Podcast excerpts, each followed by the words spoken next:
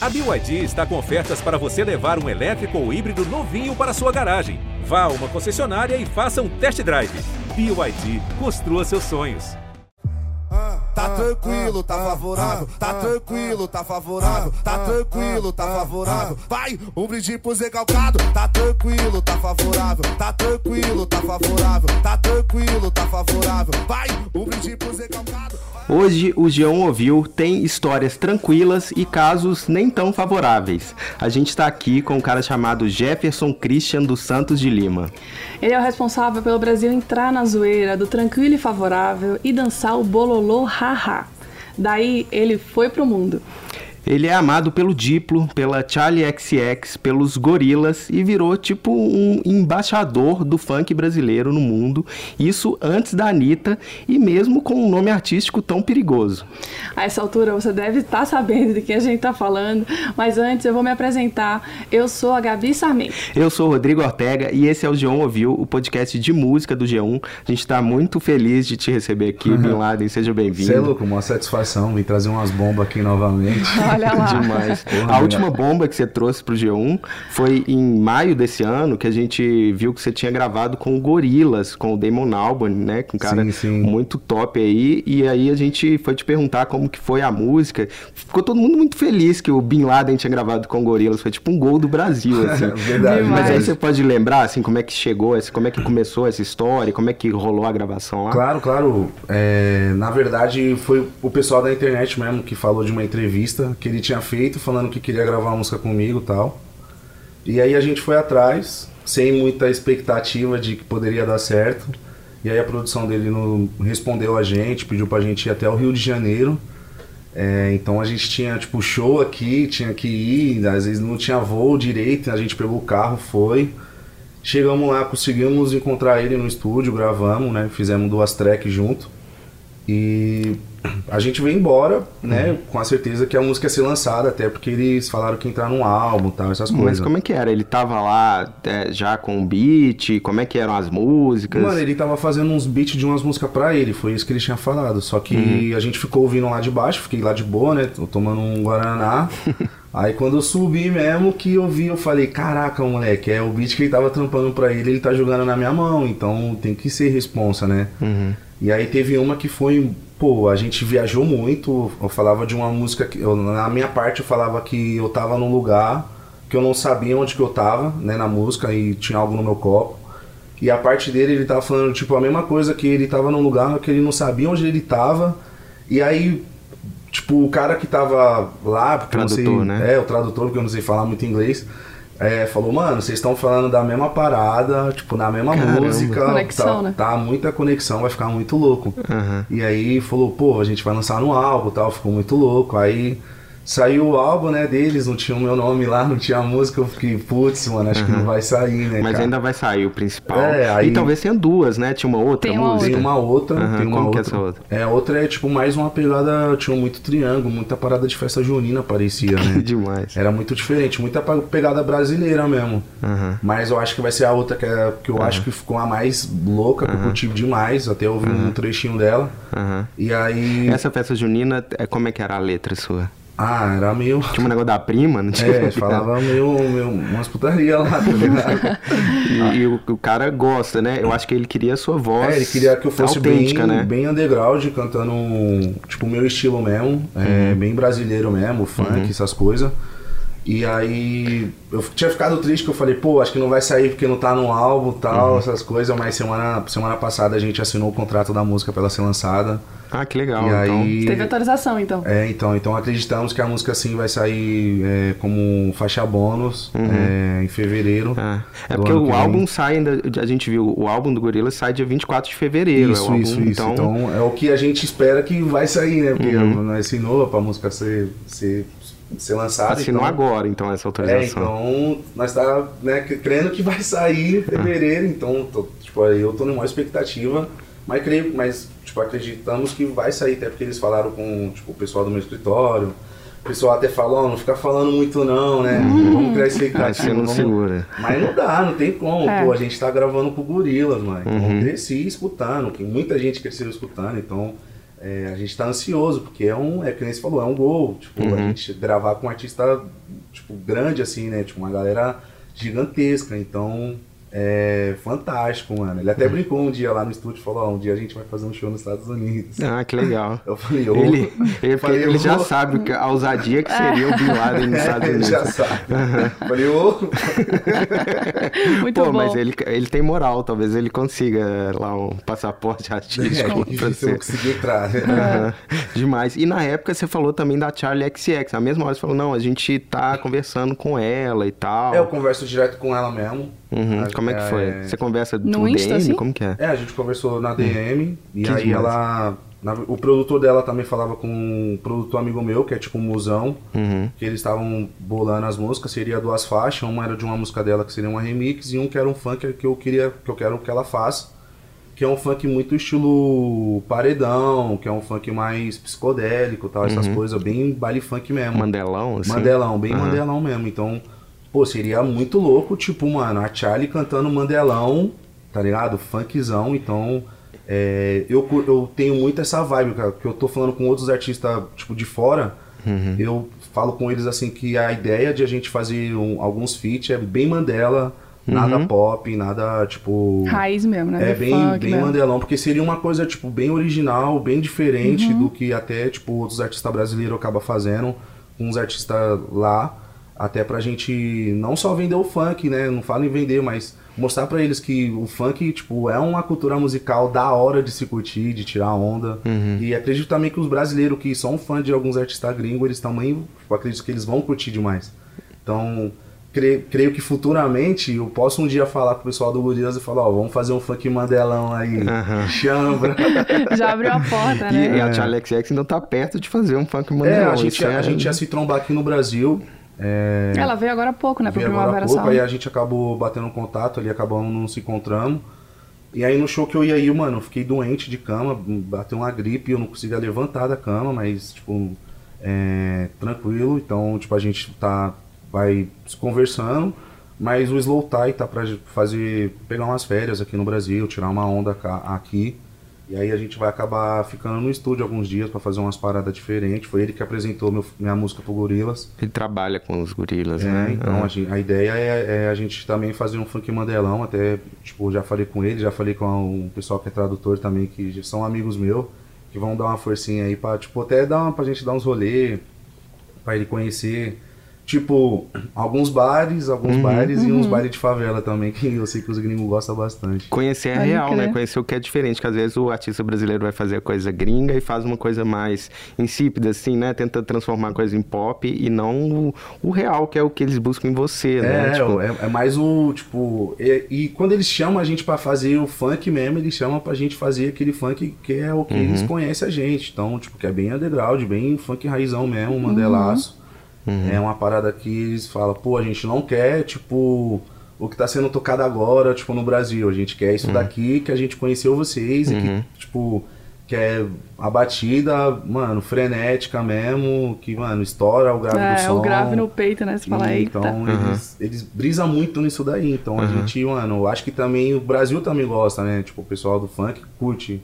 Então não tem por que não fazer, né? Você lembra algum trecho de verso de que você gravou com o Gorila? Você consegue citar um trechinho aí? Nossa, eu nem lembro agora, Aham. mano. É tanta música. Aham. Mas eu vi uma préviazinha, né? Tipo, de algumas coisas que ele introduziu na música, arrumou algumas paradas, ficou, ficou maneiraço. Mais psicodélico, assim, pelo que eu entendi, É, era né? mais, Viajado. era mais psicodélico mesmo. Aham. E ah, o beat ele viajou demais, ele, tava, ele começou a mexer tipo na hora, né? Uhum. O beat era de um jeito, ele começou a, a, a mudar muita coisa, muita harmonia, tipo na hora, o cara é um fenômeno, irmão, Uhum. no estúdio, tipo, o cara é surreal. Tipo, eu vou cantando, ele vai arrumando muita coisa assim, que tipo, Uhum. você fala, mano, esse cara ele é tipo um ET, ele é tipo um Messi, tá ligado? Uhum. Ele Que tá demais. ligado o que ele tá fazendo, né? É, ele tá. Eu falei, mano, eu tenho que virar o Neymar aqui, mano. Então, dia 23 de fevereiro já pode comprar os foguetes pro Gol do Ah, Brasil, que é nossa, 24 tá. que sai. Não, mas É. eu creio que eles mandando já até. Antes, tipo, aí se- você fica mais seguro. mais Ah, seguro. e aí eu sim. falo com o pessoal da Garantido, internet do Brasil Brasil.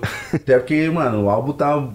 Só tem artista grande, mano. Então nós aqui no Brasil tem que mostrar pra eles Tem. também que nós é embaçado, né, mano? Demais. Demais. E antes, assim, voltando bem no tempo, antes de você ser amigo dos gorilas, da Charlie XX, é, tem. Muita gente não sabe que você era o MC JK. A gente queria saber como é que era o tempo de MC JK. Mano, essa época eu quase entrei no tráfico do GJK porque eu passava fome, passava muita dificuldade mesmo. E eu pedi pra entrar no tráfico mesmo, pra mim, né, entrar com a rapaziada ali. Só que eu já era- cantava uns funk e normalmente a gente fazia alegria da rapaziada cantando funk, fazia uma zima brincando, tal, isso aquilo. E aí o pessoal falou, pô, mano, não entra não, vocês são muito à luz, muito alegre. É, vocês, mano, são, pô, cara que traz alegria pra gente, né? Era eu e o Hayak que andava junto. E até um pouco depois o Hayak acabou sendo preso por, tipo, ir fazer um show na Baixada. Tava com uma rapaziada lá que tava sendo é, procurada, eles acabou sendo presos e ele tava junto no meio. O cara não, não entrou no tráfico, mesmo assim, é Ele perseguido acabou e preso. sendo é difícil. preso, tipo, sem indo fazer show, mano. Ele foi dormir, na verdade, tipo, não- ele não tinha lugar pra ele dormir na outra casa, ele dormiu na casa onde tava outra rapaziada. Uhum. E acabou sendo preso e era eu e ele que, tipo, andava junto e ele sempre falava, mano, não entra, não se envolve nas paradas erradas, Uhum. não entra nesses negócios, então. E aí os caras de tanto falar, mano, se é muita alegria, se é muita vibe, não tem como você entrar, tipo, não tem nada, esse mundo aqui não é pra você. Eu falei, é isso mesmo, vou tentar no funk, mano. Então eu fazia muito tipo show ali no piscinão, que era um, era um bailezinho que tinha da quebrada, muita quemesse que nós pedia pra cantar. Só que nunca que eu imaginava que ia ser uma parada que poderia, tipo, mudar minha vida, né? Que poderia mudar a minha história, que eu poderia conquistar minhas coisas, tipo, viajar o mundo inteiro. Eu imaginava que é só fazer funk de quebrada, chegar uma época eu ia ter que trabalhar. Uhum. E você chegou a trabalhar em outras coisas, Cheguei, né? eu trabalhei na 25 de março, Uhum. vendia tênis, né? Lá na Casado. E, inclusive o cara que era meu gerente é meu amigo até hoje. A gente estava assistindo Que um jogo medo. do, do Brasil ontem. Uhum. Então, foram ciclos que eu tive, que algumas pessoas eu ainda carrego na minha vida, porque é, é minha história, né? Mas são coisas que eu nunca deixo de falar, porque, tipo, eu sei que tem outras pessoas que sempre vão estar ouvindo e vão estar do outro lado. Tipo, tá lá indo trabalhar dentro do busão, tem outra pessoa que, tipo, mano, tá indo entregar folheto, tá indo, indo pra 25, indo pro shopping vender, fazer algumas coisas, trabalhar, com o sonho de se tornar um funkeiro, um DJ, alguma coisa, na, alguém, um empresário. E ele acha que, tipo assim, não vai conseguir pela realidade que ele tá vivendo, mas tem um sonho que tá aqui dentro, que tá gritando para ele chegar mais longe. Então eu tenho que falar para ele nunca desistir, para ele conseguir, porque se eu conseguir, ele também pode. Então eu sempre falo isso, né, nas minhas entrevistas, porque às vezes tem pessoas que, tipo, tá até desanimada, todo dia a mesma coisa, mas não, mano. Tem Que é sempre uma difícil coisa mesmo, nova né? pra, pra acontecer. É difícil, mas, mano, uma hora vai, a porta tá aberta, a gente passa. Sim. E na época, lá em 2011, o que bombava era o funk ostentação, né? Falar de carro, falar de marca de roupa e tal. Por que, que você foi pra outro caminho? Porque eu não ostentava. ah, simples assim. Eu não tinha nem roupa cara, mano. Tinha o tênis furado, roupa emprestada dos outros, então eu não ostentava. Mas quando eu ia num baile funk, o pessoal, tipo, baforava a lança, o povo, o pessoal usava droga, é, tipo, o pessoal, as meninas dançavam até o chão, os caras tava mais posturado, outros tava fazendo um passinho. Então chegava no baile funk, tipo, mano, o carro ficava no estacionamento. Então, tipo, tinha a ostentação das garrafas, das, das roupas cara tal, mas o pessoal ali alegre mesmo, então até eles mesmo, tipo, tava em outra vibe. Então, tudo que eu via, tipo, acontecer ali, eu, eu, eu preferi cantar o que eu tava vendo. Que eu, tipo, que tava ali e não fingir uma coisa que eu não era, não cantar uma realidade que eu não vivia. É que muito dessa, dessa ostentação que eles cantavam era de sonho, né? De querer chegar lá, De de, chegar, chegar, que é. tinha essa coisa de, de inspiração mesmo. Sim, sim. Aí eu, tipo, pra mim era impossível, né? Tipo, então eu prefiro, ah, mano, vou cantar aqui que eu tô vivendo e vendo. Sim. Que aí, tipo, mesmo que às vezes a pessoa acha que não, é tipo, é a realidade, e a maioria sempre se identificou por eu ser um pouco mais pé no chão, sempre ser mais igual a, igual a todo mundo. Então eu tenho muito essa vibe. Mas hoje é uma outra vertente que a gente vive. Então Uhum. a gente amadurece, a gente né? vê que a ostentação mudou para tipo, um tipo de superação, pra um sonho que vai realizar. Então, antigamente a gente queria falar sobre Camaro, sobre várias paradas nas músicas. Hoje a gente quer falar sobre conquistar, né? Sobre a oração que deu certo. Então, é uma outra vertente muito legal, que tipo, é uma vibe muito mais da hora. Mas antigamente eu preferi vir numa outra onda que ninguém queria cantar e eu preferi vir assim. E foi meio visionário essa época de mandar real, de fazer, e mudou um pouco o funk, principalmente de uma galera da produtora. Quem acompanha o funk é a KL, que você entrou ali e meio que deu essa real de fazer as coisas mais pé no chão ali, de um jeito divertido. E eu queria saber como é que você entrou lá na, na KL, é, nessa produtora, que foi sua primeira chance real na música. Ah, como é que dia- foi a entrada? No dia lá tinha muito MC pra fazer teste. Aí o, o mano DJ que me levou, ele falou que tinha um empresário que queria me ver cantando, porque eu cantava uns funk proibidão. E era tudo mentira do mano DJ, porque ele falou, mano, chegou na hora e falou assim, é o seguinte, ninguém quer te ver não, mas eu sei que você canta pra caramba. e aí, tipo, o pessoal vai curtir o seu jeito, o seu carisma, tudo, e você vai passar, mano. Você vai entrar. E ele confiou, tipo, foi, tipo, ele era o DJ da produtora mesmo, o DJ oficial. Aí ele me levou, fui o último a cantar, tá ligado? É, sem roupa, tá todo mundo cantando ostentação, todo mundo bem arrumado, só eu mal vestido pra caramba, feio, zoado, e aí acabei passando, né? Então, acabei entrando na KL e Mas gente... como que você passou? Você lembra a música, o que, que você cantou e o que, que você fez de diferente lá? Ah, cantei um proibidão, né? Cantei um, cantei um proibidão que se chamava Senhor das Armas. Aham. E aí eles, tipo, ficaram meio que impactados, porque na hora, tipo, todo mundo cantando É. ostentação, Uhum. putaria, ousadia, eu cheguei cantando outro estilo de música que eles ficaram, pô, é, só de falar tu já fica com medo, só de pensar tu já tem pesadelo, só de saber que ele vem sorrindo e a maldade tá igual do Jason, só de saber que ele chegou, tá esticado com a Glock na mão, só de saber que é o Bin Laden que tá destravando no proibidão, fico feliz que o Fernando votou, a liberdade pra ele cantou, ele votou pra deixar que mate assassino das armas botando terror, e o Tony Castro que tá na cabeça é dos meninos aqui da capital, é pra mostrar que ele é do bem, mas é pra mostrar que ele serve o mal, e a tatuagem que ele tem nas costas é tão sinistra, então olha só, melhor sozinho que mal acompanhado, não tenho parceiro, pois não tenho dó, e a gerente do banco passou, foi fitada, então preste atenção, cinco minutos pra entrar e sair, pra explodir o cofre pegar um milhão, mais de, dos, mais de 200 soldados lá fora, adrenalina aqui tá mil, tu quer reforço? Então peraí, tem coleção de fuzil, AM Cote G3 para FAL, mas primeiro vai ser o AK, aquele banha da ouro da bala gigante para perfurar, e um tiro só, derrubou foi três, foi traçando, explodindo cabeça, mirando, atirando, derrubando tudo que tá na minha frente, virando peneira, mira pra quatro, mira pra três, mira com a esquerda também com a direita, puxando o gatilho a cada segundo, derrubando os caras, não é brincadeira, essa é mais uma do Bin Laden que tá vida aí, então preste atenção, essa é mais uma, é o senhor das armas, então vai segurando aqui esse refrão, esticar o braço direito, apoia com a esquerda, mira, fecha o olho, respira, destrava, puxa o gatilho, já em seguida tu puxa de novo, e esticar o braço direito, e assim foi, tá Cara, é demais porque tem um flow e o- a tensão parece um filme, né? Obviamente A parece um música filme. veio de um filme, é, né? de, de, de- de tensão, assim, Aham. só na voz, que é uma coisa assim. Você tinha pouco recurso ali, você fez um negócio É, realmente. se- foi tipo. Parece que você tá assistindo, assim. É, todo mundo.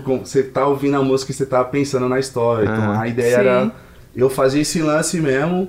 E aí eles pediram pra me cantar outras músicas. Então eles foram falando, caramba, ele tem muita música. Então. E tem o seu estilo ali, né? Porque já é o girar postagem, girar comentário. Já tem uma, Isso, uma isso, coisa isso. que é sua, Já né? é uma parada minha. tipo, Marca desde aquela época, né? E a, tipo, a difusão de letras, que eu gosto sempre de bagunçar uma letra com a outra pra você ficar, tipo, o que que tá falando, dá uma confusão, mas é, era na época do Proibidão mesmo, que, tipo, ninguém queria cantar, todo mundo tava com medo demais de cantar Proibidão, e eu queria cantar porque, tipo, era um Proibidão que eu fazia mais ficção, tipo, é, se inspirado em alguns filmes, em histórias, então... Tipo, me- mano, eu assistia filme e fazia música, filme e música, filme de ação e música. Legal essa conexão, né? Tá. Então era mais isso, não era aquele lance que eu queria fazer contando os proibidão, tipo o que tava acontecendo de guerra nas favelas. Porque já se ouvia muito isso no rap, em outras músicas, eu queria fazer uma parada um pouco mais, tipo, diferente, mas mesmo assim tem uma galera que se assustava, não curtia muito, falava, é apologia e tal. É arte. É arte. Ah, sim, demais. é. E foi ali que você mudou o seu nome artístico pra Bin Laden, né? Como que foi essa escolha? Já tinha nessa letra, né? Falava É. Osama Bin Já Laden, tinha, mas você já ainda tinha era o, letra, J, o, o já JK, né? Já tinha música que falava do Bin Laden e tal. É, por causa de um documentário que eu assisti e, tipo, mano, não tinha noção nenhuma, tá ligado? Uhum. tipo, fumei vários e na época eu fui assistir um documentário e fiz a música, tipo, mano, Aí a gente caçou alguns nomes, tipo Cabum, Bola 7, Bola 8, MC Granada, tipo um monte de coisa. E os caras falaram, mano, vamos pôr Bin Laden mesmo. Era um ele é louco, tipo, demais. E o que vai combinar com ele é Bin Laden e já era. Então todo mundo falou, não, vamos pôr Bin Laden. Era o Bin Laden. Eu falei, não, tem que ser MC Bin Laden, tem que ter um grupo de MC, né? Aí ficou. E naquela época você pensou que podia dar problema, que era um nome assim, minimamente polêmico? Não, nem tava aí pra nada. nem imaginava, nem sabia. Mano, achava que eu ia estourar tipo num quarteirão de casa só, mano. Então, é, eu não, não imaginava que o negócio ia ficar tão grande. Então eu falava, ah, não vai dar nada isso daí, passa, o que lá. Só que eu não tinha muita noção. Então a gente novão, mano, tá cheio de sonho. Tipo, põe nós pra cantar nos palcos no estúdio, que, tipo, pra nós cantar era meio difícil, porque, mano, o estúdio era 300 reais, uma produção era 500, já pra nós já era caro essa época, né? Então, mano, nós só queríamos entrar no estúdio, nos palcos, tá cantando. E aí, tipo, depois, lá na frente, que eu falei, caramba, se eu soubesse, Reavaliou um pouquinho. se eu soubesse, eu poderia mudar, né? Hoje eu tenho vontade de mudar de nome. Não... Você, tem gente que pergunta se eu sou feliz com o nome de MC Bin Laden, fala, não, verdadeiramente eu não sou.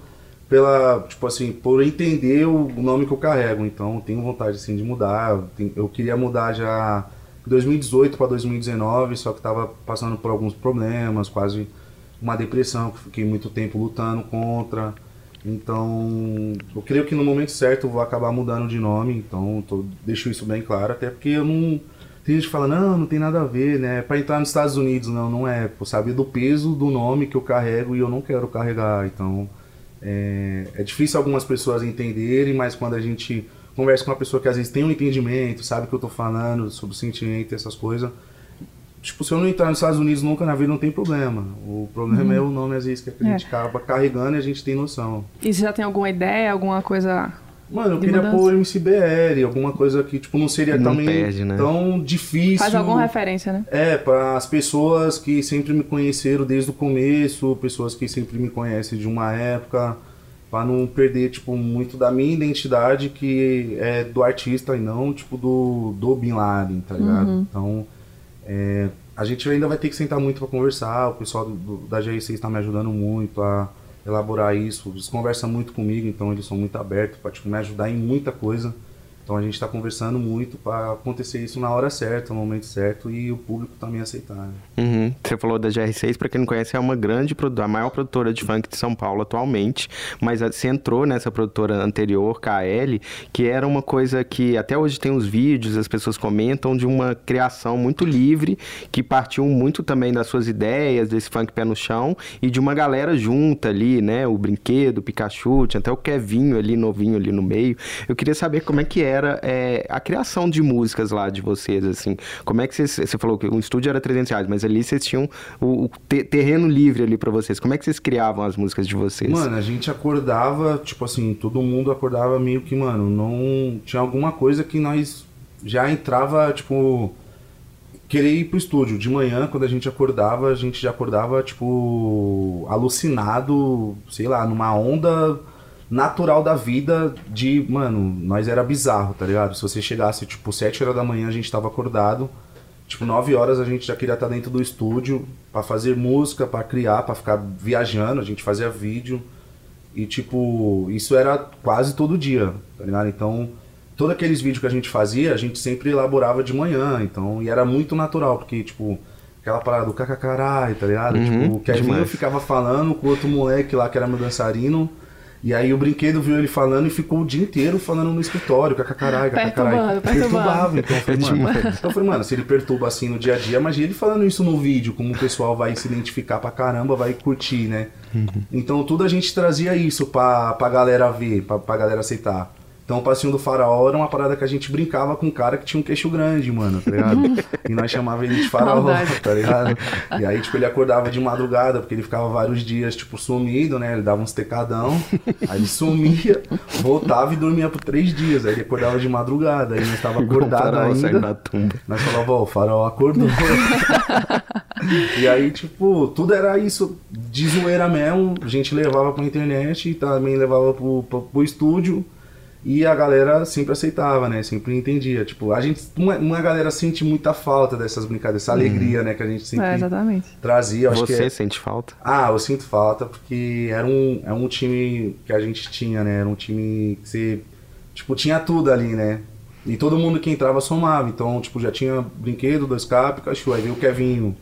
Aí daqui a pouco vinha o Wiz, vinha uma galera sempre introduzindo. Os Cretino, Gudan, Cassiano, LB, Sete Belo. Então, sempre vinha uma galera, tipo, mano, que sempre somava. Nunca era uma galera zoada ou, tipo, que não, não, não queria a vibe. Todo mundo queria essa vibe, tá ligado?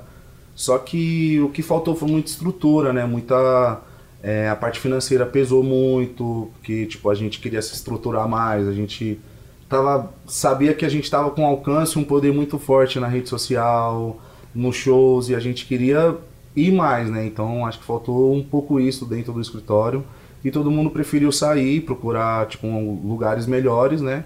Em outros empresários, outros lugares, para poder tipo, se estruturar mais, porque mesmo que a gente possa estar cantando, possa estar fazendo isso, mas às vezes o, o bolso pesa, então a gente quer melhoria para nossa família, mas eu sinto falta, então. Uhum. E se um dia a gente tiver uma nova casa no funk, eu queria muito fazer parte. Pra, tipo, não fazer a mesma coisa que a gente fazia antes, mas para construir algo novo, tipo, com quem fosse de lá. Então, eu sonho muito, tipo, com a GR6 fazer pelo menos uma casa no funk, pôr uns artistas lá, tipo, famoso ou não, que tá começando agora ou não.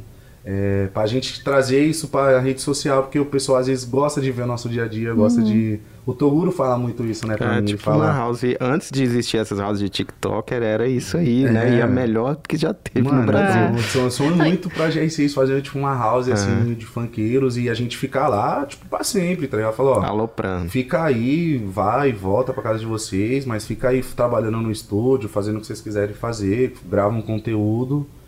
E, mano, filma o dia a dia, que é o que normalmente vai sair. Uma conversa, uma brincadeira, uma É. brisa, a gente acaba criando junto. Que duas mentes pensam sempre melhor. É. Então, mano, ia ser legal, né? Então, torço pra isso acontecer de novo. Eu perdi essa fase da KL. Todo mundo vivia junto ou morava perto? Era na mesma casa? Todo dormia e acordava junto? Todo mundo vivia junto. O Brinquedo morava na Vila Natal, eu morava na Vila Progresso, o Pikachu morava em Suzano, o 2K era o filho do Emerson, que ele já O morava lá dono mesmo. da, é do filho do dono, né? É, o Luiz morava em São Mateus, é, o Kevinho morava em Campinas, Pode crer. ah, o Lan acho que morava na Zona Sul também. Era só, só lenda. de- Ah. Os Cretino era da Progresso também. Ah, Pode crer. Deixa eu ver. Tinha uma outra galera também, que a Tainá Costa era acho que do Belém do Pará. E aí Mano, ficava lá, né? Ficava todo Era mundo a lá. base. Mano, era a base. tá ligado? Demais. Tipo, não tinha tanta estrutura como a gente imaginava que hoje poderia ter uma casa assim, que se tivesse ia ser muito louco. Então, se um Big Brother todo mundo acompanha, imagina uma casa de funk, tá ligado? Então, é, acho que ia ser fantástico se um dia isso rolasse, né? E você tava Demais. falando dos vídeos, né? Que os Pois vídeos é, eram. tem isso, né? Tem muito comentário nos vídeos hoje em dia de que era isso, né? Que era um, um momento de muita felicidade mesmo. Não ingenuidade, mas assim, todo mundo muito jovem criando. E até dizem que na época não existia depressão e era, eram vídeos muito engraçados mesmo.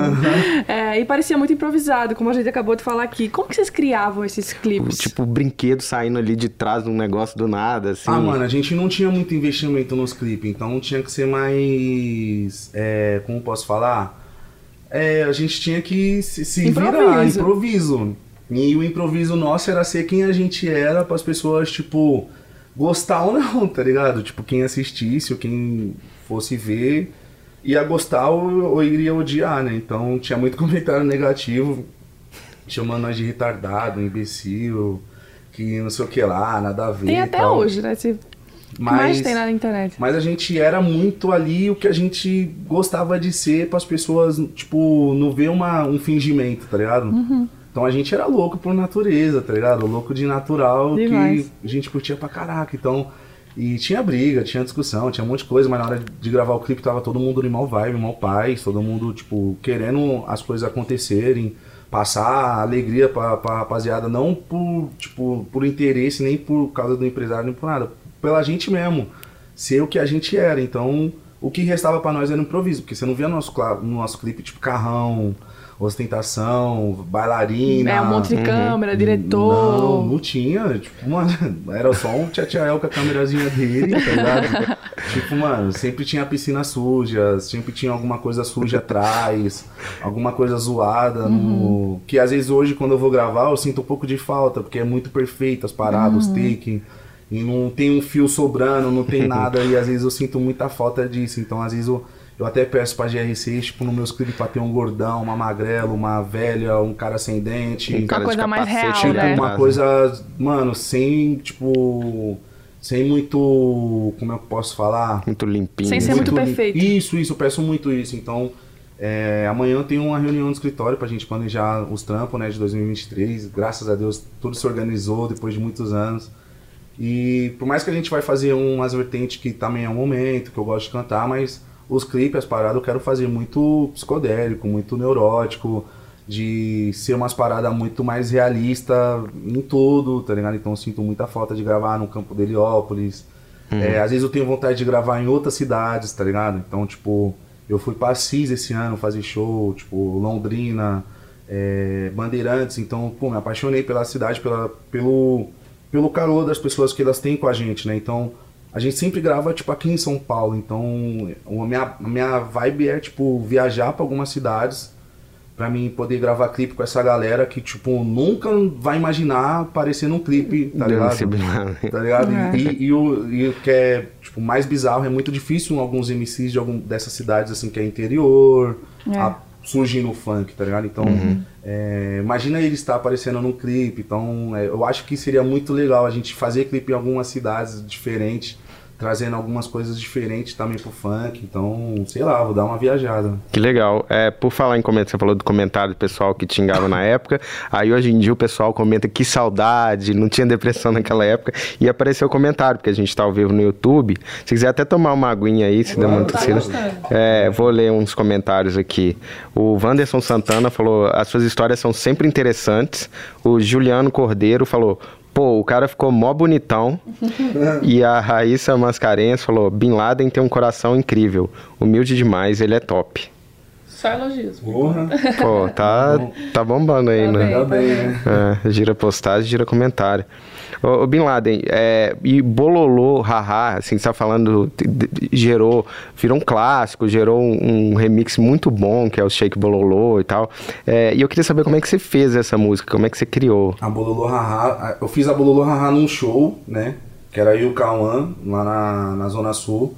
E tinha uma música que o Branquinho, ele tinha feito uma montagem do Passinho do Romano, que ele quer ver os menores embrasar. O Ruhu, Haha, era um pontinho da voz do Negro do Borel. Uhum. E aí eu, tipo, fui cantar lá e tinha um moleque com cabelo que tava escrito Bololô e no outro lado Haha, tá ligado? Porque ele era meu fã e fã do MC Cauã, mano. Uhum. Que inclusive hoje, tipo, infelizmente tá preso e a gente não tá nem entendendo nada. Inclusive a gente até pede liberdade a MC Cauã, tá ligado? Que é, Boa. é, enfim, nós não entendeu nada, o caso tinha acabado, os caras abriu de novo pra prender o cara. Enfim, o funk sempre incomoda. Aí, é. O Cauã também era um cara que era minha referência, mano. Sim, de pô, muita eu gente. Sou fã do Cauã pra caramba. E aí eu vi um moleque que era meu fã e fã do Cauã, eu falei, nossa, você é louco. De um lado e de outro, assim. Caraca, bizarro, né? Então. E ele ficou na frente do palco, né, mano?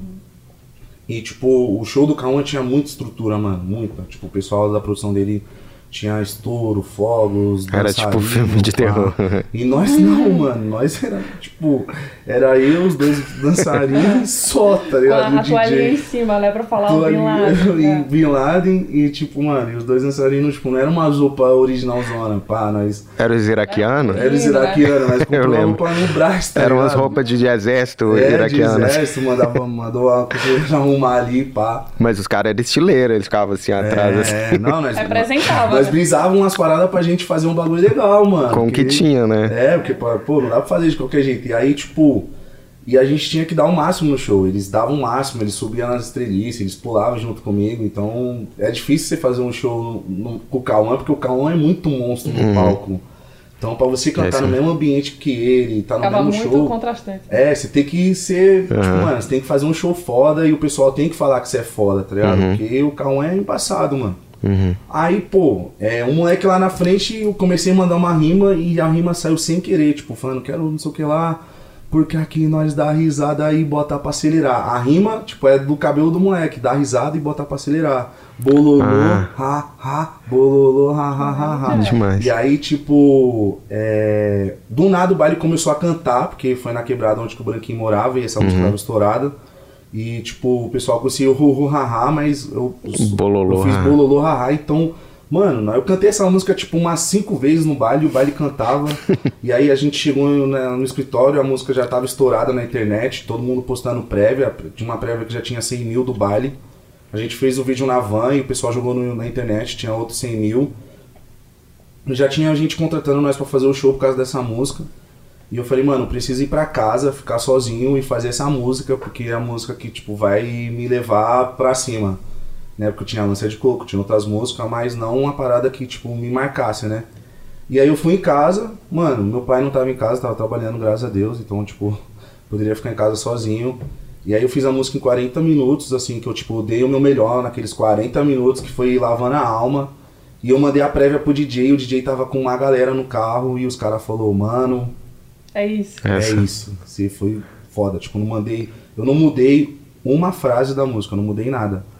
Tipo, comecei cabelo da Tony Caltri pra mostrar que é de vilão. Lá do mal e lá do bem. Nós é bom, mas não é bombom. O toque da horneteira entre becos e viela. Meia preta e meia branca que nós joga na canela. Os irmãos tá de AK em cima da CB1000. Recalcado, cresce o olho, vai pra puta que pariu. Vai, a cada segundo nós dá uma acelerada. E a cada acelerada é um tipo de risada. Vrau, vrau, vrau, ho, ho, ho, ha, ha, ha, bololô. Vai, que o 90 os vizinhos até discou. O perdido aqui é nós, quero ver os homens pegar. Porque aqui nós dá risada e bota pra acelerar. Bololô, ha, ha, bololô, ha, ha, ha, ha, bololô. Aí foi, mano. E tipo, foi assim que eu mandei o áudio. Falei, Didi, a música tá pronta. Ele. Cê é louco! Vem gravar! Lá, lá, lá. Aí, tipo, eu queria ter feito um clipe, tipo, muito foda, tipo, com várias motos, grau, vários bagulho louco, e, tipo, não tinha estrutura, não tinha como fazer, tipo, foi uns... uns- tinha, eu tenho umas brisas, né, de clipe que eu curto pra caralho pra querer fazer, e aí não, não consegui, eu falei, então vamos gravar, mano, do meu jeito mesmo, posso? Posso. Falei pros caras pra gente gravar no Heliópolis, pra uns fãs encostar. Na rua ali, pintado. né? Ficou massa. E, e o pessoal do, do Heliópolis sempre me abraçou, tipo, em tudo, mano. Então, é, eu acho que ficou até melhor do jeito que eu queria fazer, porque ficou muito original, muito favela, muito quebrada mesmo. Então, é, foi uma coisa que me deu a identidade do que eu era já, do que eu sempre fui, tipo, muito quebrada, meia preta e branca, cabelo de duas cores, tá ligado? Então, foi, tipo, no, no começo eu falei, ah, caramba, eu queria fazer de outro jeito, mas depois que eu vi que tava pronto, eu falei, caralho, ficou foda demais, então, tipo, até os gringos curtem esse clipe. Ficou, é, é a preferida do Skrillex, né? É, Essa. então, e os clipes lá de fora, os caras gravam muito assim no gueto, com a Ah. rapaziada, Uhum. com, com muita parada assim, então ficou muito gangster mesmo, então curti, tá ligado? Legal. Você falou que seu pai foi trabalhar no dia que você gravou. Ali você, que- você queria ter privacidade ou teu pai não curtia muito funk? Qual que era? Ou, Não, meu pai não acreditava que eu ia dar certo no funk, não, mano. Meu pai falava pra mim, fala, para com isso daí, mano, para com isso daí, não sei o que lá. É, não vai dar certo, tal, essas coisas. Então, meu pai não acreditava muito e eu queria ficar muito. Eu gosto de ficar, às vezes, sozinha pra fazer música, então eu gosto de me isolar um pouco. É, para criar alguma parada diferente, pra pensar em algo diferente. E foi, foi até bom, meu pai trabalhando, falei, ah, pelo menos tem ninguém pra, pra incomodar, então eu gosto de ficar sempre em silêncio pra fazer minhas músicas, tá ligado? Seja, às vezes eu prefiro até ficar no ambiente de casa mesmo, que eu tô no meu conforto. E aí acabou dando certo, né, mano? Mas todas, quase todas as músicas eu fiquei assim, né? Tá tranquilo, tá favorável, minha ex tá benção tá melhor que eu, bololô haha, então foi o que me levou muito pra cima ainda. Cara, a Bololô Haha já foi gigante, mas tá tranquilo, tá favorável. Foi pra outro patamar, né? De, de vida, de carreira, de tudo. Conta pra gente também os bastidores, como que você criou essa música? Ah, eu tava. Eu tava meio também. meio assim, pô, o que, que eu vou fazer de música, né? Tava fazendo, fazendo sempre fiz música de palavrão e tal. eu já tava meio incomodado de fazer essas músicas assim, então eu queria mudar algumas coisinhas. De lança, né? Tipo, como lança, marcado. é, não- Às vezes assim, gente, até hoje a gente chega no estúdio, o pessoal pede pra nós fazer música de lança, eu não, não gosto muito, né? Uhum. De fazer, a gente faz por respeito da profissão, pelo movimento que a gente trabalha, às vezes pelo DJ querer produzir, mas às vezes eu não prefiro não fazer, né? Então, já recusei muito, esse ano eu fiz uma, não curti muito, Uhum. divulgar no direito. Mas é, a Tá Tranquilo, Tá Favorável, tava tipo em casa, eu, o Gudão, o Gudão falou, pô mano, é, você tem que ser o Bin Laden, fazer o que o pessoal gosta de você, de curtição, de alegria. E é isso, mano. Aí eu fui dormir, acordei, tava num, tinha um estúdio dentro de casa e, mano, sentei lá e comecei a escrever, tá tranquilo, tá favorável, tipo, vim em cima de algo que tudo girasse, né, mano? Que tudo fosse girando, uma disque, o volante do Golfo Sapão, é, a sua mão, tipo, no guidão de uma moto, e girar postagem, girar comentário, e aí, tipo, veio, tá tranquilo, tá favorável, tá ligado? Um brinde pro Zé Calcário, é tipo, a mensagem seria de um menor, tá ligado? Que girou, tá ligado? Tipo, deu um giro na vida, e, tipo, tá firmão, tá tranquilão, e, tipo, tá brindando pra aqueles que desacreditaram. Então, a ideia era muito essa. Tem um conceito foda a Tá música. ligado? É, um, tipo, em cima de um conceito, e eu gosto de fazer essas paradas em cima de conceito. E aí, tipo, quando eu mostrei pro Gudão, o Gudão curtiu pra caramba, porque ele, era muito, ele é muito realzão, tipo, se a música é boa, é boa, se a música não é boa, ele... Fala, fala a verdade. É, a gente é muito assim, né? Tipo, então ele foi falou, mano, essa música é da hora, essa música vai. Aí eu fui cantei, nós soltou, ficou um ano, tipo, a música lá, tipo, com um, um banner. E tava algumas cidades, mano, a música, o pessoal cantando. Eu fazia show, tipo, exclusivo numa cidade. Tipo, não conseguia voltar pra fazer outros bailes na noite, que no normal é fazer 4, 5. Então, era muito longe e, tipo, não tinha lugar que eu nunca tinha ido fazer show, assim. Aí fui, cantei, aí depois eu fui pra Maringá, fiz também um show, fiz em Londrina e a música sendo cantada, e aqui em São Paulo ninguém cantava. Eu falei, oxi, gente, como assim? Tem muita mensagem do Rio de Janeiro, pessoal me mandando, e em São Paulo nada, mano. Eu falava, mano, o que tá acontecendo? Aí eu falei, mano, vamos fazer o clipe. Vou fazer o corte do Cascão do Ronaldo. e aí. Você fez o corte pro clipe. Fiz o corte pro clipe, Aham. eu, eu raspo um sovaco sim, o outro não. e mostro minha barriga porque eu tenho vergonha, né, de ficar sem, ba- ficar sem camiseta e tal. Aí o moleque falou, o Tchau falou, mano, demorou, vai ficar louco, porque, tipo, vai ser o que o pessoal quer ver. E aí a gente foi no dia gravar, não tinha lugar pra ficar, tá ligado? É, tipo, na época o meu empresário acho que deu, mano, 100 reais pra nós pôr de gasolina. Eu parei, comprei um champanhe de 30 reais que eu tô no clipe, tipo um, um charuto também de 15. E, e fomos, tá ligado? Gravar, gravamos, foi acho que Maresia, se eu não me engano. Foi bem perto. Foi até numa cidade, acho que o. Caramba, aquele maluco lá que é surfista lá, o Medina, Medina mora, acho que foi. É, não sei o nome Acho da que, foi na, cidade. Verdade. acho que foi, não, acho que ele morava, tal, Aham. acho que ele cresceu, acho que foi isso. E aí gravamos e viemos embora, né, mano? Tal, e, e, tipo, não dava pra voltar porque tava tarde pra caramba, nós em choque, e aí ficamos na casa de uma fã que, tipo, descobriu que nós tava perto, tá ligado? E ela falou, não, ô, Abrigou. Era Pode Maresias? ficar aqui em casa. Acho que era Maresias. Não, ela morava em Bertioga, se eu não me engano. Nós foi pra lá, dormiu lá, a família dela recebeu a gente e tal. E aí eu, tipo, vim embora, solto, gravamos, soltamos o clipe, tipo, o clipe só tinha andado um pouquinho, um milhão, e aí o. Na época, tipo, namorava uma mina que a mina foi e falou assim pra mim, ó. Fosse você, eu teria vergonha de ser você, porque todo mundo ostenta nos clipes, investe um, um- um monte. E você grava esses clipes zoados, né? Se zoando tal, ser gordo, Caramba. tal, zoeira. Que horror. Aí ela. Eu fui na KL e falei, ah, tira esse clipe do ar aí, mano, tal, né? Tipo, o clipe é feião, tal. Até briguei no dia porque não tinha muito investimento nos clipes tal, essas coisas.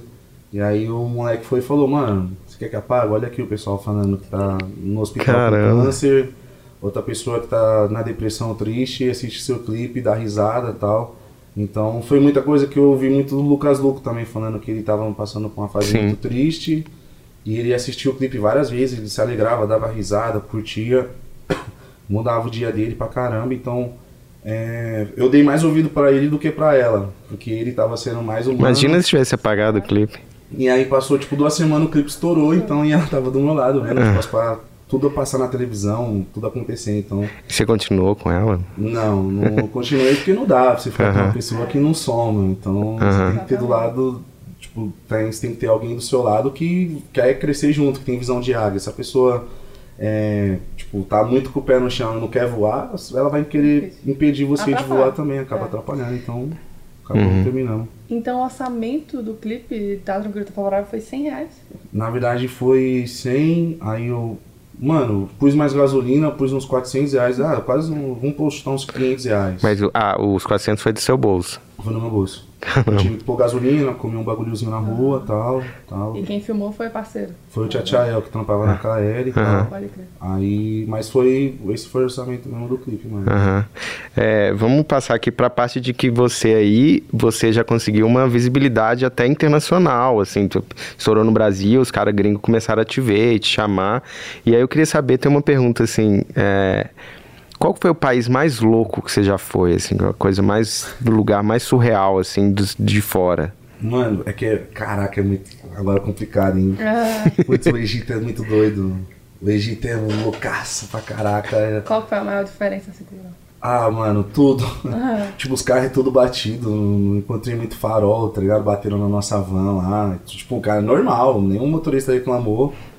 É, a gente foi gravar clipe e aí, tipo, o cara falava pra gente não ficar dando gorjeta pro cara, tudo que o cara fosse fazer pra gente, o cara ia dar, pedir gorjeta. Então, um cara lá foi arrumar o turbante do Condzilla na época. Isso era o, o, o Conrad, o, Con, O Conde. E Caramba. aí ele. O Conde não tava conseguindo amarrar o dele, turbante, né? E o cara chegou e ajudou e pediu uma gorjeta, né? E o Conde deu e o cara meio que saiu resmungando, mano. E aí o tradutor veio e falou, pô, o que o cara falou, Binário? O que o cara, oh, o que o cara falou, Binário? O que o cara falou, né? Falou assim, ah, o cara falou que você é feio, mano, você tá fedendo. Só que eu não sabia que era insulto, né, essas paradas. Aham. Aí ele, sério, amigo? Ele tava falando com o Conde, eu tava ouvindo e eu tava se intrometendo. Ele falou, sério, amigo, o que mais que ele falou? Falou, ó, falou que você tá com um dente igual do Camilo ali, ó. Aí ele voltou e começou a discutir com o cara, o cara começou a discutir com ele, ai, ai, ai, ai, ai, o outro, Yoshi, Yoshi, Yoshi, e foi uma Yashi pra lá, Yashi pra cá, e o cara lá vindo com o fuzil. ah, E aí o, na, época, tipo, o meu antigo manager, que era o meu assessor, ele, aí, Bilani, você não consegue ficar quieto, a briga, mano. Os caras vai, os cara vai matar todo mundo aqui, mano. O cara ia matar o Condzilla. Vambora, vambora. Aí, tipo, nós pegou os cartões de memória da, da câmera, mano, já foi escondendo, foi correr, entrei pra van, todo mundo, o cara perguntando do tradutor, falando, vambora que o tradutor vai morrer, vambora, vambora. Acelera, acelera. tá ligado?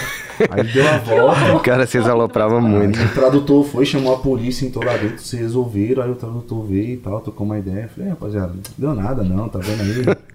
aí nós deu a volta e foi gravou em outra parte lá, porque era proibido gravar o clipe lá, né? Nós foi gravou, mano, nós foi muito louco.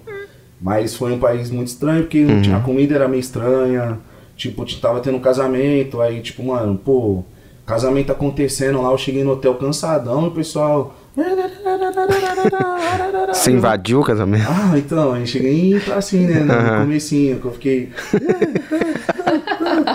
tá ligado? Chama, chama! E os caras batendo na palma da mão, o outro pulando com o pé só, e eu, vamos lá! Aí os caras, vambora, cara, você é louco, nós expulsos. Que eram uns casamentos de uns E tinha comida ricão lá? Você conseguiu filar comida do Ah, A casamento? comida boa era do hotel, mano. Aham. Do hotel era boa. Mas de fora, irmão, foi suave. Comi um negocinho lá que eu fiquei uma- umas horas no banheiro. Foi Sofrido. Mas, mano. Né? É, então a gente entrou dentro de uma pirâmide, pá. Calor do caramba, pirâmide, mano. Mó estreitão pra você entrar no negócio, pra você andar.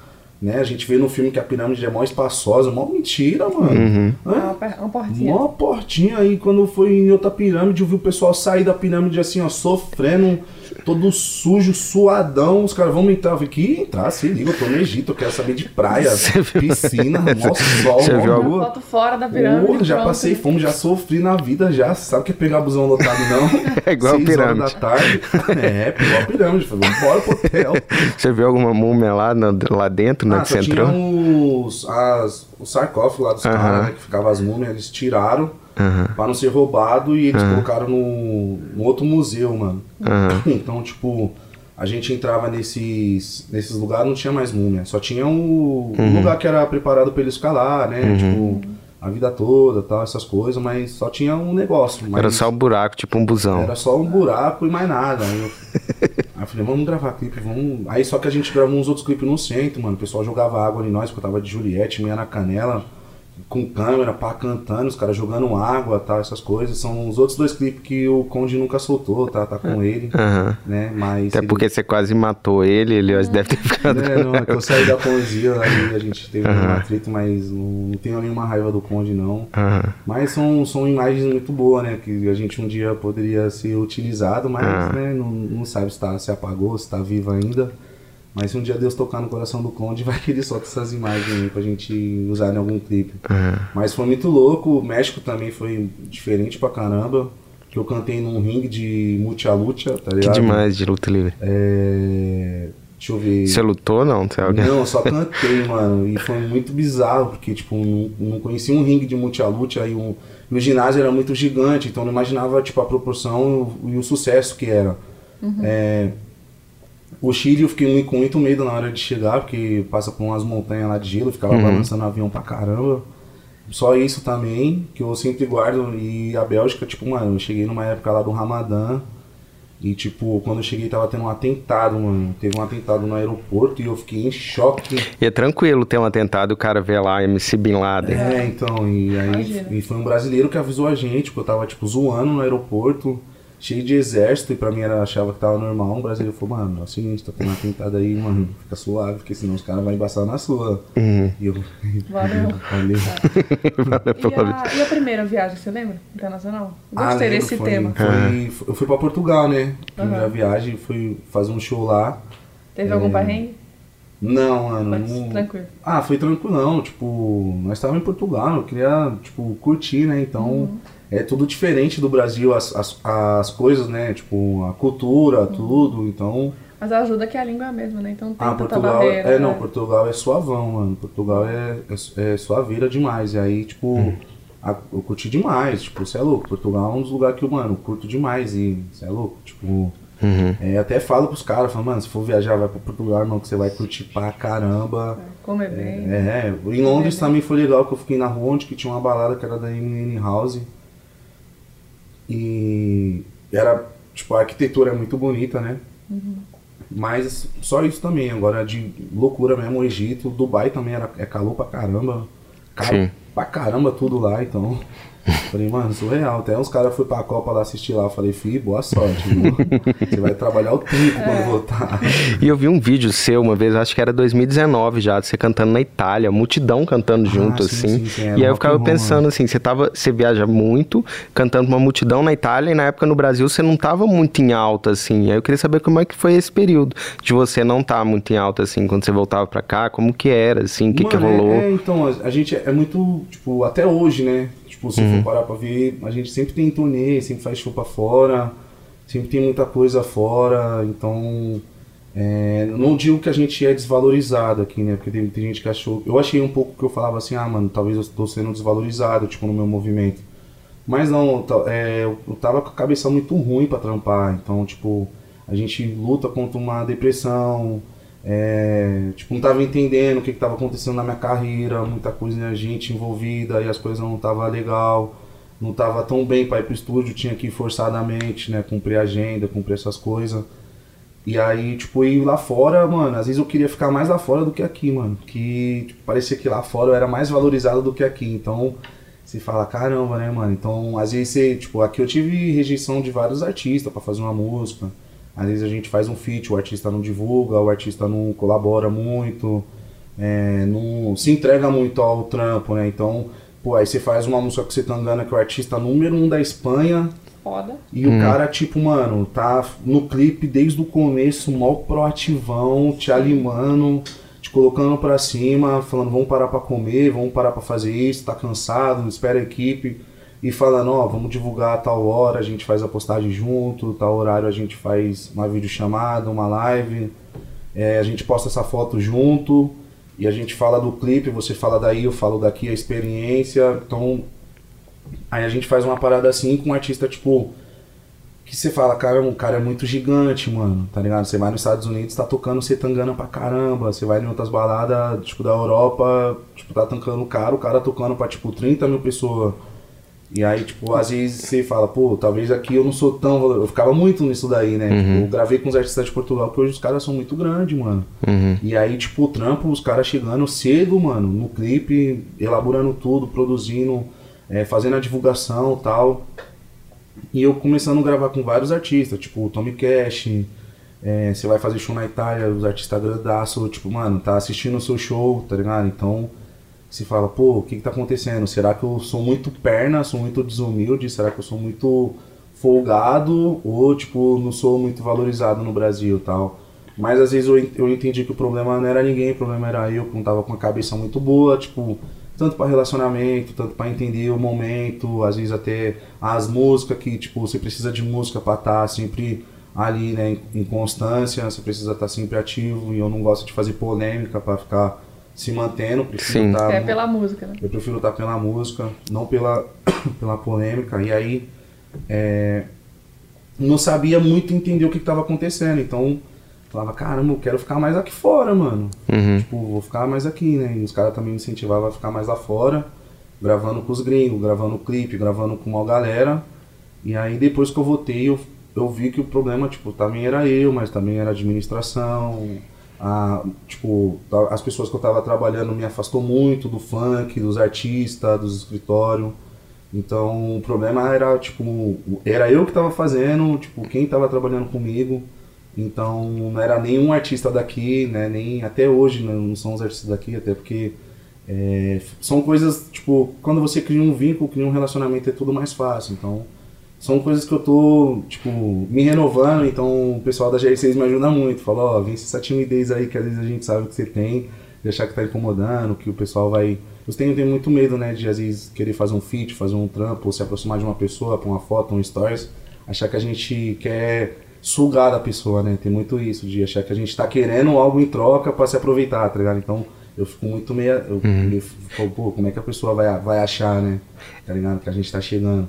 Mas, mano, é tudo, tudo é o processo, tudo é o tempo, música é música, e, e aí eu acabo continuando fazendo música com os artistas de fora, então, que é muito louco e sempre é, é sempre diferente, porque é muito essa vibe de tipo, ó, vamos fazer um trampo bem elaborado, bem junto, pra ter essa conexão que vai falar muito com a, com a galera. E o pessoal da G6 também é bom de, tipo, você tem um legado de música aí que eu imagino que não foi muito bem organizado, assim, se era, aquele caos lá, eles são bons, você teve música até no, no FIFA, por exemplo, e como é que ficou esse legado, assim, você teve alguma coisa, assim, que ficou pra trás ou que não foi bem resolvida, assim? Ah, tudo que, tipo, não foi. Não tinha sido resolvido, a GR6 me, me ajudou a resolver. Tipo, eu tive que ficar muito tempo parado. Tipo, mesmo que a gente soltava as músicas, soltava pra poder soltar, não ficar sem nada. só Meio que obrigação, assim. Meio obrigação, não queria estar fazendo muito, não tava bem pra estar no estúdio, não tava feliz, na real é essa. Desculpa, que ano que é isso, mais ou menos? Ah, foi um período de. Eu acho que de 2000. Final de 2018 até, tipo, final do ano passado, mano. Tava, tava bem Que é quando eu zoado. vi você fazendo em 2019, acho que foi o show na Itália que estava bombando e Sim. que aqui tava, não tava rolando, E né? aí eu já tava, tipo, bem mal mesmo, já tava meio chateadão, tipo, com muita coisa comigo, porque eu não sabia resolver, não entendia. E aí a GR6, quando eu entrei, tipo, eles foram ao paciente para me ajudar a organizar o processo. O Rodrigo sempre muito paciente para entender que eu tava, tipo, numa transição ainda, era muito difícil, porque é, você tem que resolver muita burocracia do passado que ficou mal resolvida. E aí, tipo, até você chegar e caminhar junto com o escritório, que é uma forma de trabalhar, tendo um percurso muito grande, mano, você vai ter que ter paciência para resolver tudo, então teve que resolver. É, coloquei em outros, tipo, um outros advogados, o lance da FIFA, que eles usaram o corpo art da dança do Tá Tranquilo, Tá Favorável, então de outros Eles games- usaram no jogo. é, eles colocaram no jogo, tipo, o passinho, né? Tá tranquilo, tá favorável. E aí, tipo, em outros games, é, eu, eu recebi, eu fui pago, tá ligado? De todo ano, de tudo que era sido vendido, de tudo que era Direitinho, utilizado. É, só que, tipo, do FIFA não. Então, era muita coisa que você tinha que ficar resolvendo muito burocrático e você não ter cabeça pra você fazer música e não tá bem. Então, Pô, FIFA, paga o MC Bin Laden, pô, vocês têm dinheiro. Estão né? fazendo a Copa no Catar, tudo caro lá. Então, aí agora a gente. É, Tipo, eu tenho um amigo que me ajuda a me organizar financeiramente, minha vida. Uhum. É, Mas você tá com um processo, né? Com- Essa é a parte do, do jogo. Da, da FIFA sim. E tá. aí ele me ajuda a organizar a parte financeira, que é tipo a JX Capital, é, é o banco digital que é desse meu amigo, que é onde eu invisto meu dinheiro. O cara organiza lá e a sua organiza grana. minha vida financeira em tudo, tipo, pra mim, é, pensando não só no futuro, mas falou assim, ó, você tem que ter uma organização porque você é muito desorganizado, precisa se organizar. Uhum. Mas também, tipo, em outras partes que me dá um pouco de direção por a gente ser muito novo, muita coisa acontecendo, não sabe se organizar mentalmente. Então, e aí a GR6 me ajudou Pô, eu muito. conheço os caras lá do jurídico da GR6, são feras, assim, Ah, não, tem uma, sim, uma jurídico- sala gigante ali. Mano, os caras. Ninguém passa perto de ninguém. Ah, não, não. Ali é, pô, a Gil, Tubarão. o André, o É. Miller, os caras é muito, tipo, muito pé no chão. Então tem o Dodô, que é o diretor artístico, junto com o Gabriel, que vai dando a direção também pra gente fazer os trampos certinho.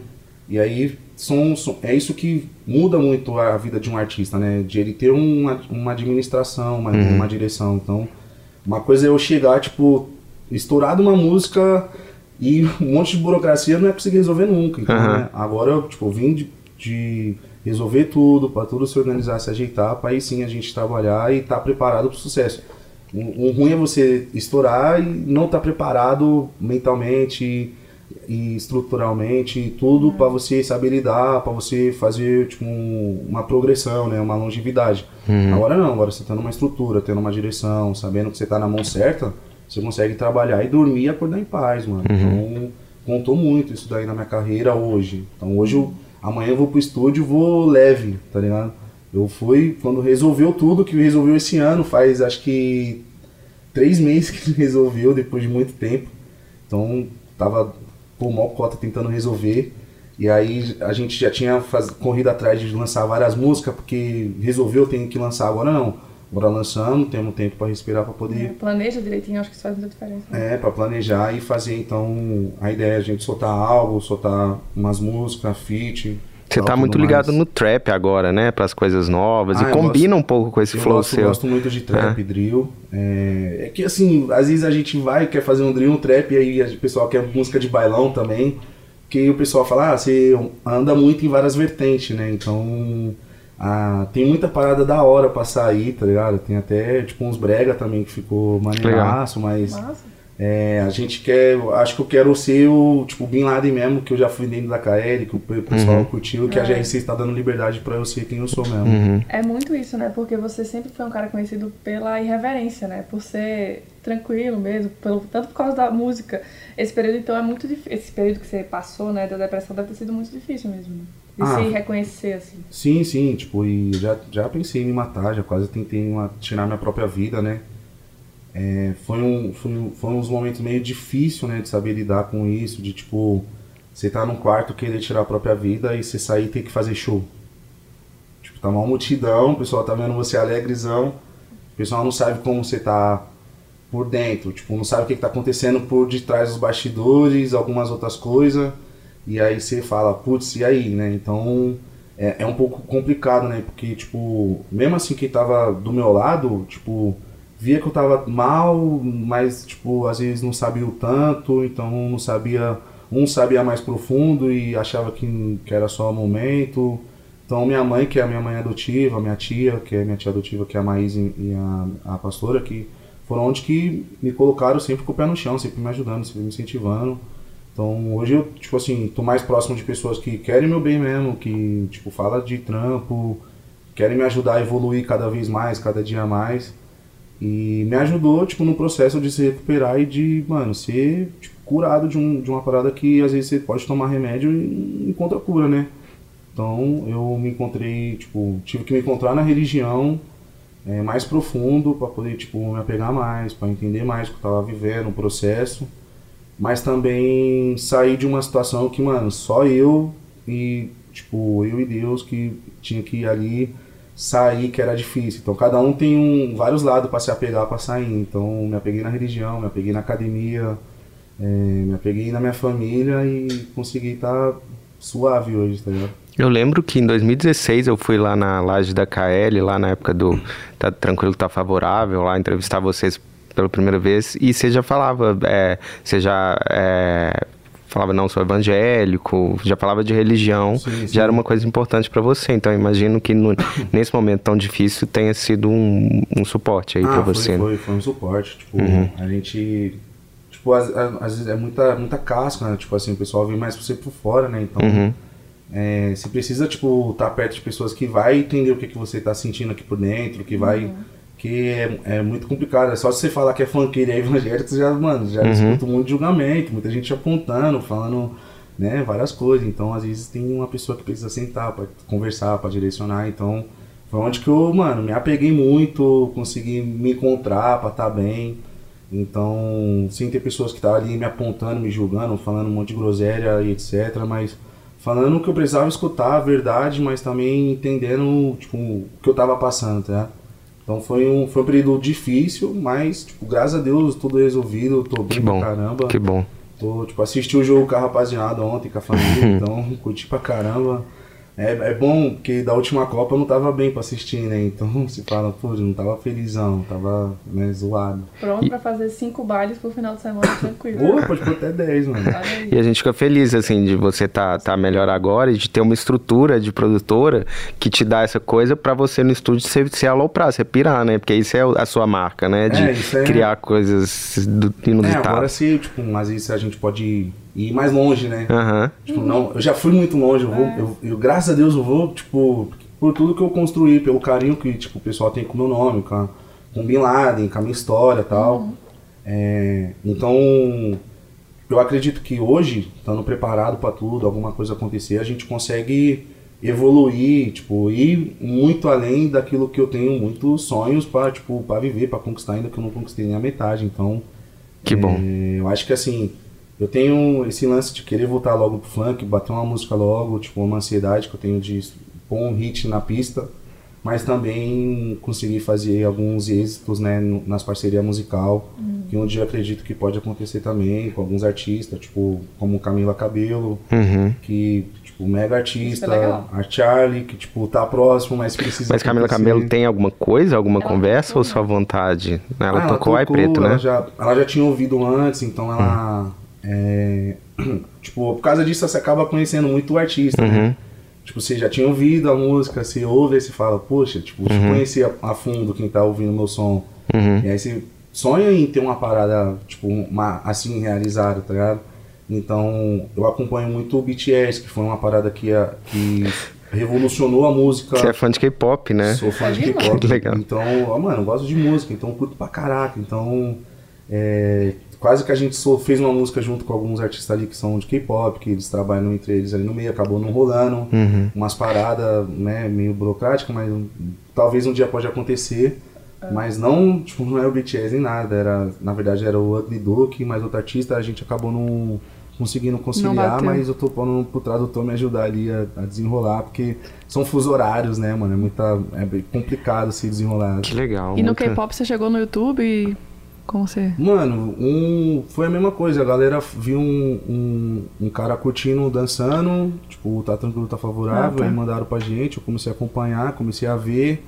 E aí você, tipo, acaba conhecendo. Você vê clipe, você vê coisas novas. Você vê estilo de música diferente, totalmente do mundo, né? Então, nem do Brasil, é do mundo. Então, eu curto muito essas paradas totalmente diferentes. Então, eu sou muito louco, mas assim, eu curto. Tá antenado. Ah, eu, ah, eu curto muito. Tem Então, muitos caminhos aí pra você fazer. A gente É. tá terminando. Tem uma hora de, de programas. Tem alguma, alguma pergunta que você sempre quis fazer para o Bin Laden? E- Cara, vamos, acho que eu tenho mais duas, rapidinho.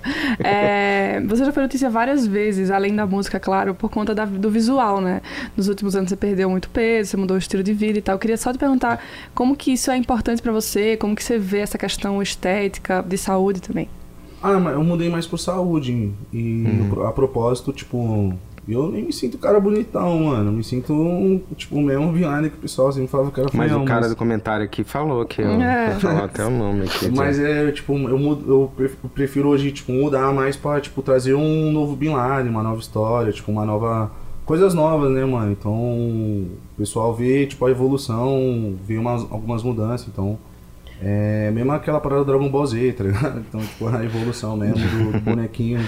Então é mais, mais por esse, essa, essa vibe mesmo, estética tal, essas coisas eu nem ligo muito. Uhum. Se a pessoa tá mexendo bonito ou não, tá ligado? Tem que estar bem comigo mesmo. Claro, faz sentido. Juliano Cordeiro.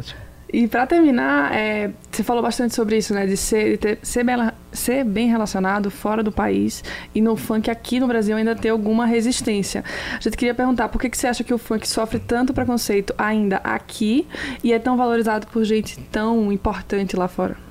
Ah, eu acho que como eu vou muito pra fora, eu vejo tipo essa valorização que eles têm.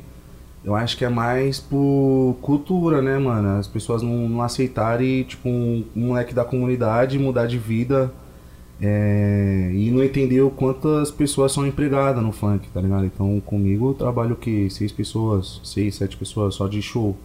Outras pessoas por, por detrás. Então, cada MC tem uma equipe de seis, sete, oito, até mais, mano. Então, é, talvez as pessoas não entendem muito esse lance que o, o funk tem esse poder, não só dentro das comunidades, mas também bairro de boy, festa de faculdade e tudo mais. Então, normalmente quem valoriza o funk é sempre tipo a periferia, é sempre essa galera, né? Então, acho que só vai ter um, um valor maior quando, tipo, culturalmente aqui no país algumas, né, tipo, pessoas valorizarem, mostrarem para as pessoas o quanto que o funk ele é, ele é forte, ele é importante. Então, você vê um MC só indo na televisão quando ele tá com uma música estourada. Você não vê nenhum programa de televisão revelando um novo MC. Uhum. Você não vê, você vê, tipo assim, que nem a, a Tatuapé Conceito fez um, um lance de é, contratar alguns MCs. Então eles fizeram, tipo, aquele lance de o MC chega, canta a música dele, tem os juízes, eles dão nota e quem for aprovado vai entrar para o novo escritório da Tatuapé Conceito. A GRC já fez isso, a KL já fez isso, muitos escritórios já fizeram isso. Só que você não vê isso, tipo, na televisão, você não vê isso, tipo, um- o governo ajudando isso. Eu acredito que agora, né, o Lulinha possa ah, entender o funk melhor, né, que ele foi, na, tipo, conhecer o A Rodrigo. G6, a gente conheceu- estava falando isso com o pessoal da GR6, É. assim, que tem agora um saber seu valor e saber que o governo é, ganha com isso também, né? Sim. Todo mundo ganha Então, esse funk.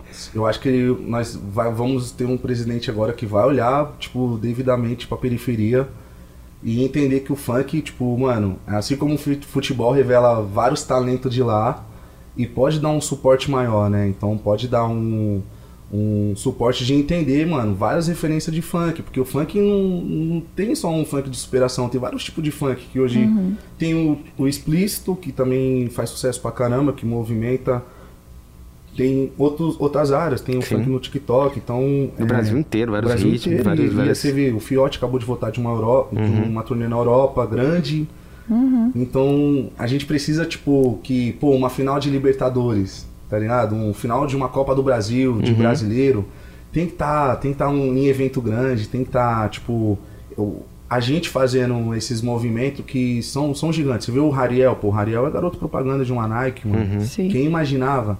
Então, eu acho que assim, é, a gente tendo também uma estrutura, um suporte de umas pessoas que estão ali um pouco mais, né? É, televisão, governo, essas coisas que lá fora eles têm, Sim. o funk vai conseguir subir maior e não, nós não vai sofrer tanto preconceito como a gente sofre. Então, é, o funkeiro, tipo, pelos outros já é mal, mal visto, não sei porquê. Então, ah, o funk é isso, o funk é aquilo. Então, tipo, todo mundo sempre quer pontuar o funk de uma coisa que eles nunca vê, tipo, o que a gente faz, tá ligado? Então, o funk nunca precisou, às vezes, de uma televisão, o funk não implorava para ser tocado numa rádio. O funk, mano, simplesmente ele foi crescido, tipo, de forma orgânica, pela periferia, pelo povo da favela, tá ligado? E faz Pelo- parte da cultura, né? pela rede social, pelo YouTube, faz parte da cultura.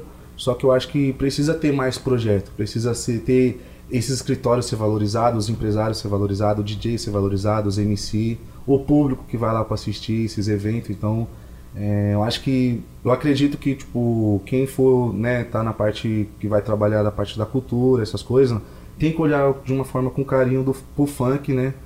É, assim também como o rap e tudo que tipo, tem muita coisa que pode ser aproveitado, não ser sugado, né?